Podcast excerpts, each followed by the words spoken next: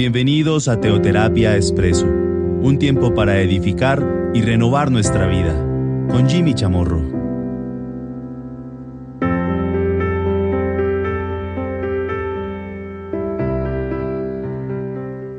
Un buen día para todos, bienvenidos a Teoterapia Expreso, nuestro espacio de cada domingo, nuestra cápsula semanal.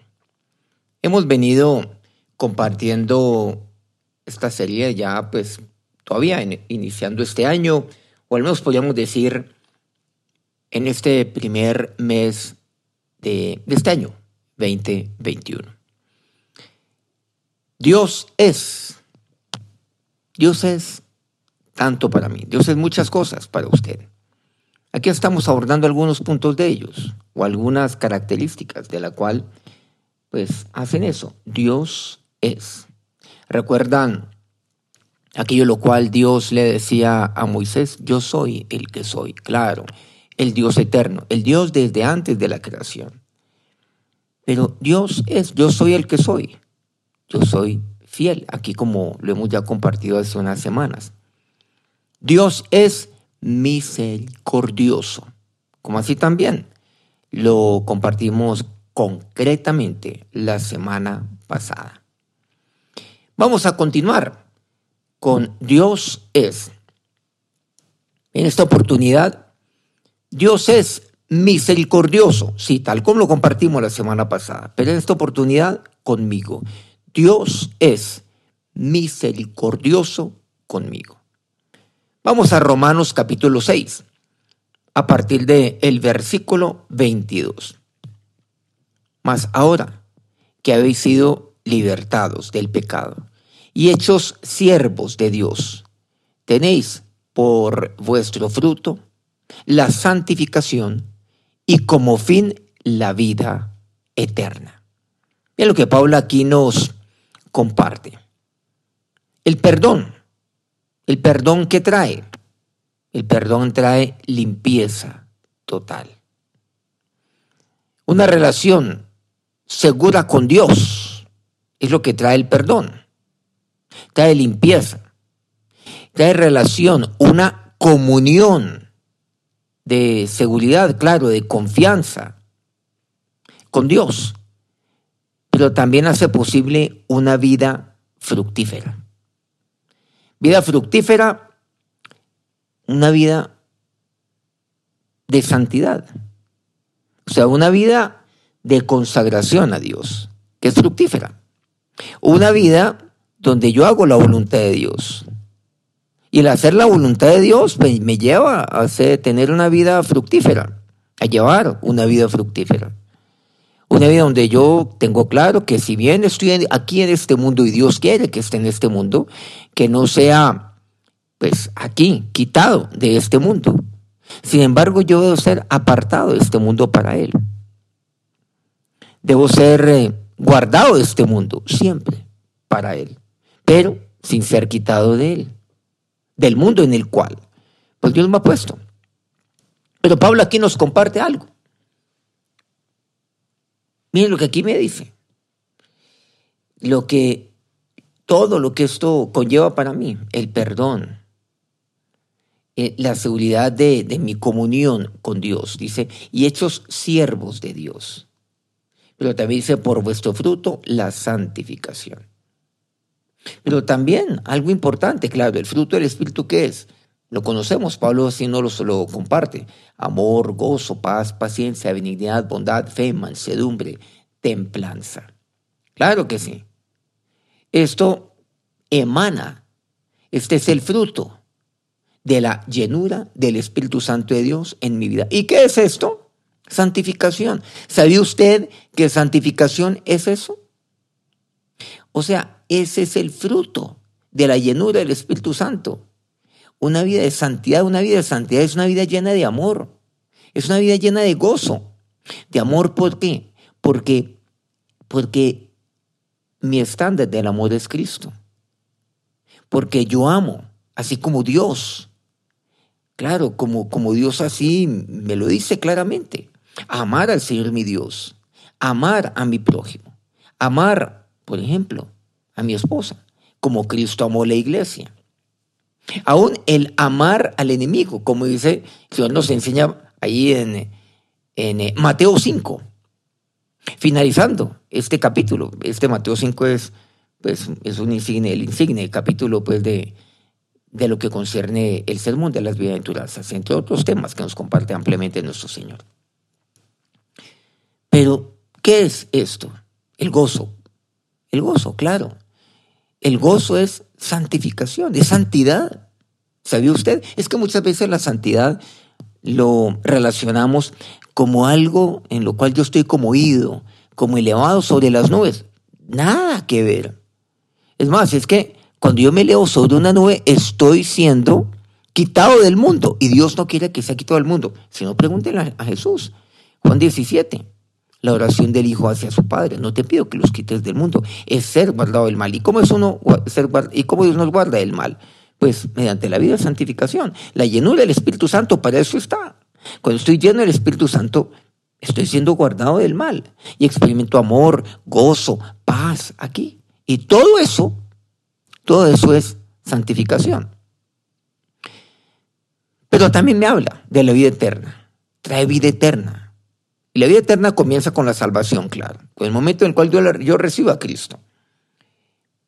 Pero continúa. Y como el mismo término lo dice, es eterno. El término. La vida es eterna. Desde el momento en el cual yo recibo a Cristo, le abro, le abro mi corazón a Él. Desde el momento en el cual yo he sido libre, tal como dice Romanos 6:22, que fue lo que leímos. Habéis sido libertados del pecado. Entonces, pues, del momento en el cual Él entra en mi corazón, Él me limpia de todo mal trae perdón a mi vida, me apropia el perdón de Dios.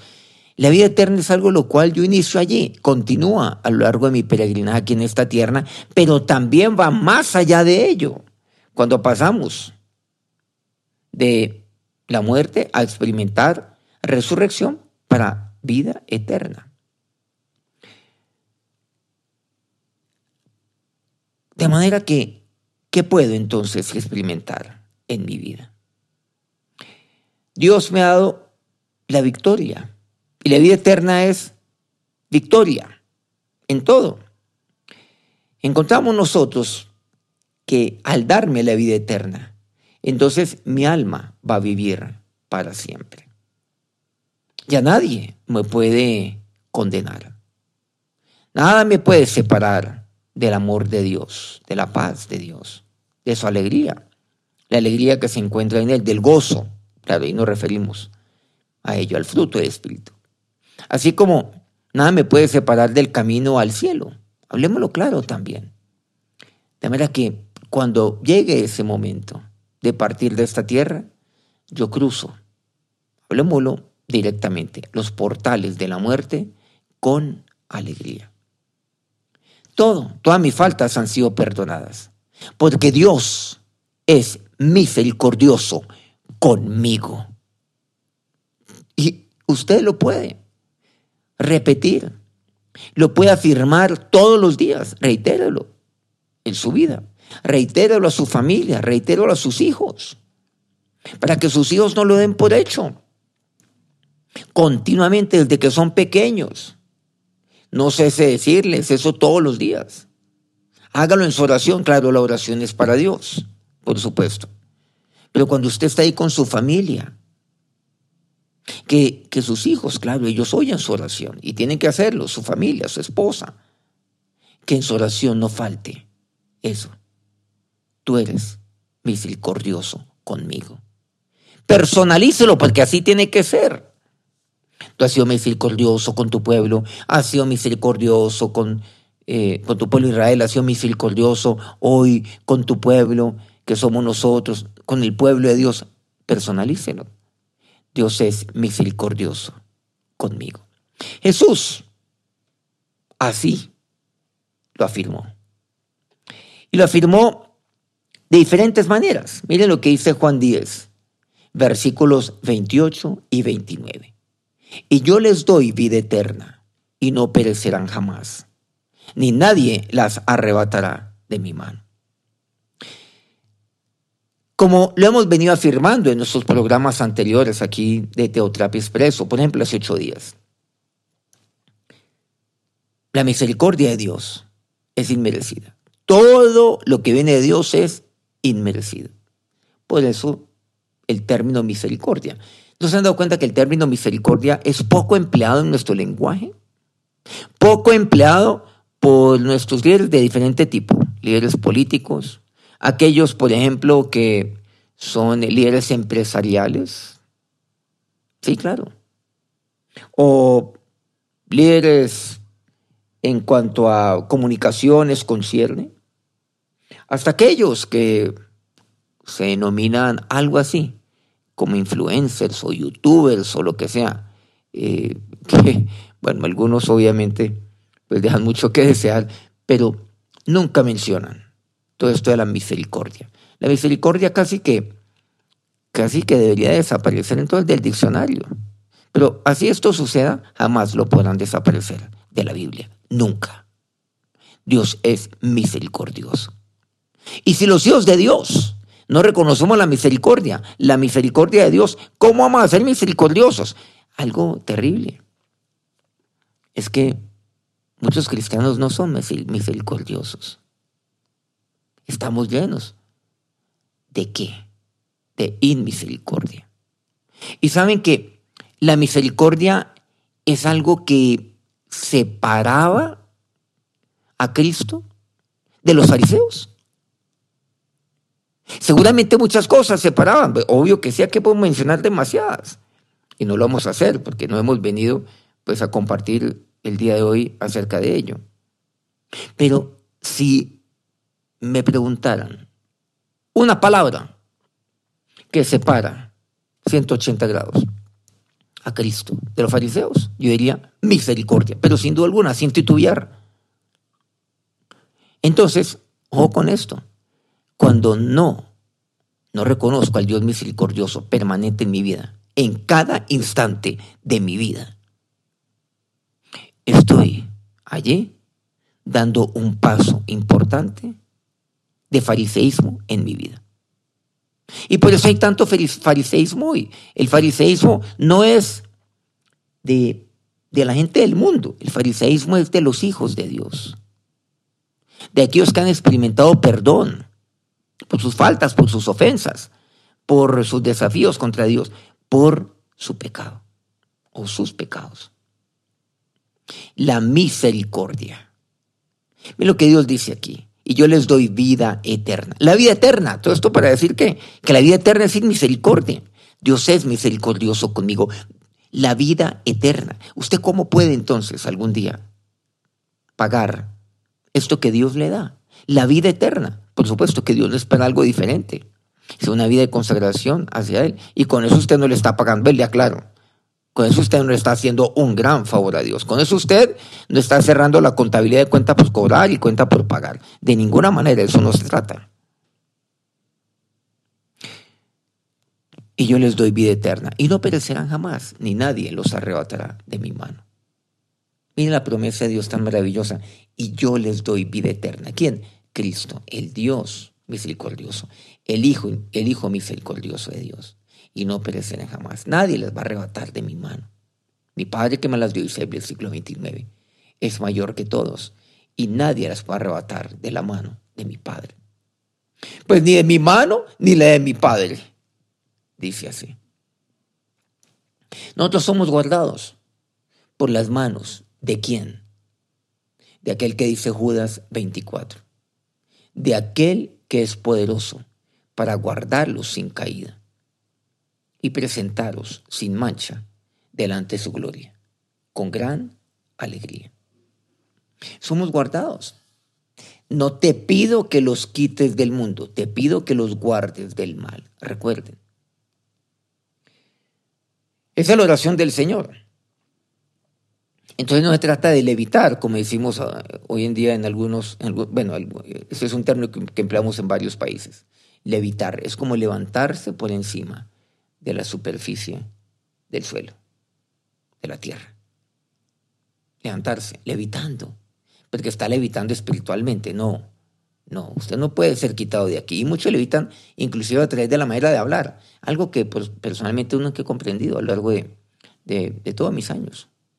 Es porque alguien que, que conoce el Señor habla con un tono con su familia, con un tono ante otras personas, un tono ante personas seculares cuando están conversando, un tono, otro tono diferente cuando se refieren a, digamos, cuando están conversando con otros cristianos, y otro tono muy diferente cuando están detrás de un atril. Yo nunca he entendido eso, nunca, jamás. Pero, pero, ¿qué es lo que vemos ahí? Eso pareciera como algún tipo de careta, como algún tipo de fariseísmo en lo que se está manejando. De ninguna manera. E, es como un tono eh, que eleva eventualmente a la persona sobre los demás, aún su mirada, aún sus mismas palabras. Pero no, no, de esto no se trata. Dios no quiere y le está orando al Padre que no seamos ustedes y yo quitados de este mundo, sino que seamos guardados. Somos guardados mediante la llenura del Espíritu Santo. Y la llenura del Espíritu Santo, ¿qué es eso? Pues es la vida de santidad. No es otra. ¿Sabe usted qué es eso? Pero claro que sí. La llenura del Espíritu Santo.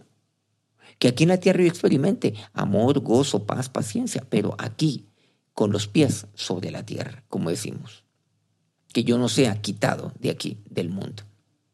Pero tan misericordioso es que también Él me guarda.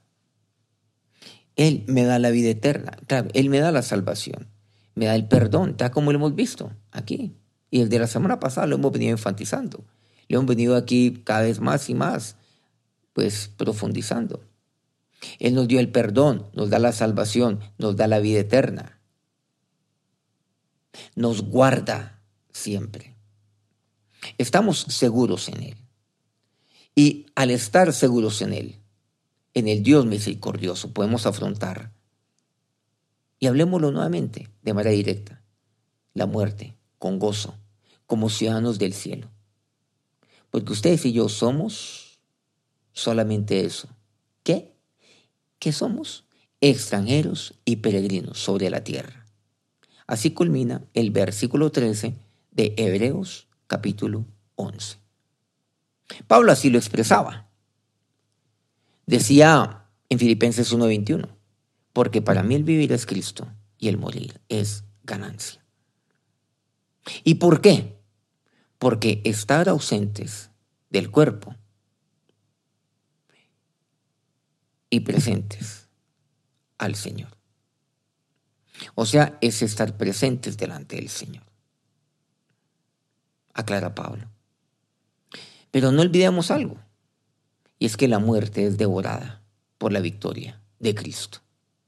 Primera Corintios 15, 54 expresa, y cuando esto corruptible se haya vestido de incorrupción, y esto mortal se haya vestido de inmortalidad, entonces se cumplirá la palabra que está escrita. Sórbida es la muerte en victoria.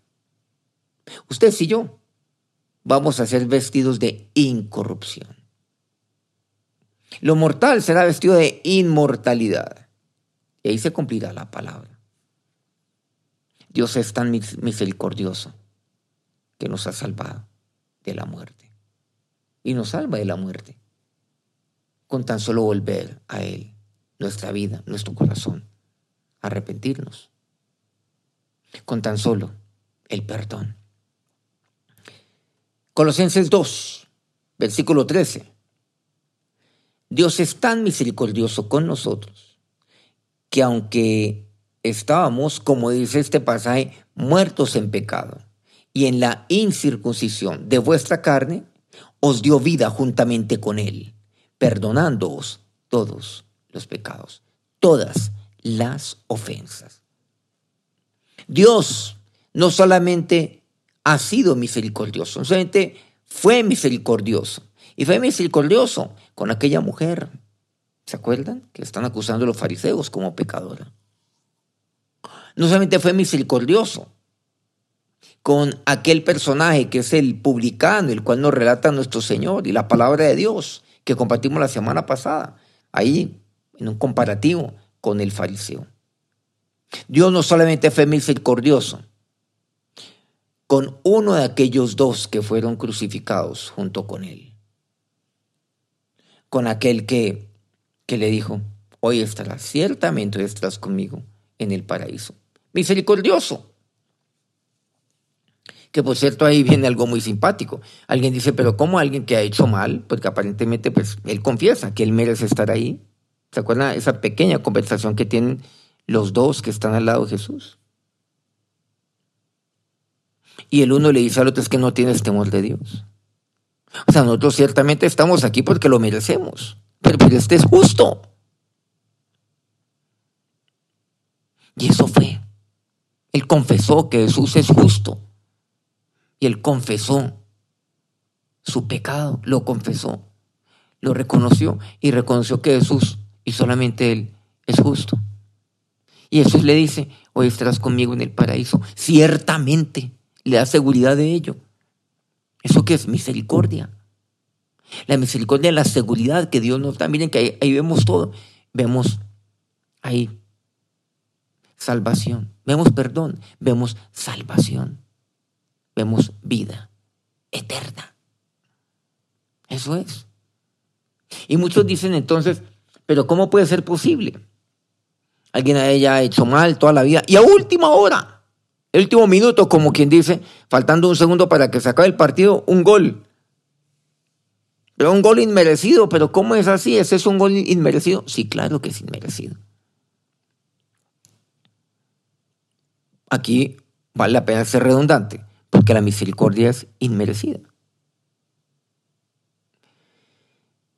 Y aquí, ¿qué vemos? Claro, es que se perdona lo imperdonable. Ese es, ese es el sentido mismo del perdón. Pero ¿por qué nos cuesta entonces comprender esto? Porque no hay misericordia sobre la tierra. Solamente Cristo lo es.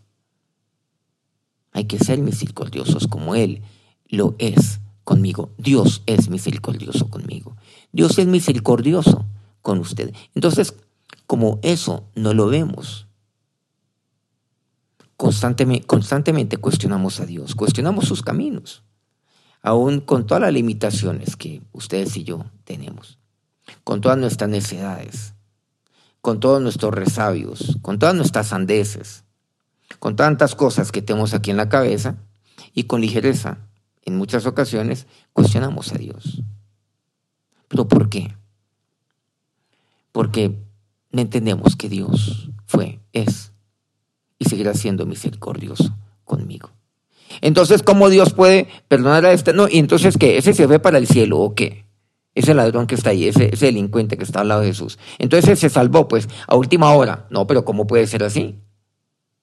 Mira ese fariseísmo tan doble. Entonces, usted sí merece ir al cielo y el otro no.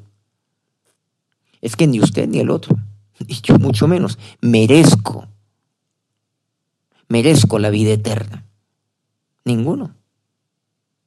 Justo solamente hay uno. Es Cristo. Entonces, cuando señalamos a otros, cuando cuestionamos a otros, incluso lo que Dios hace con otros,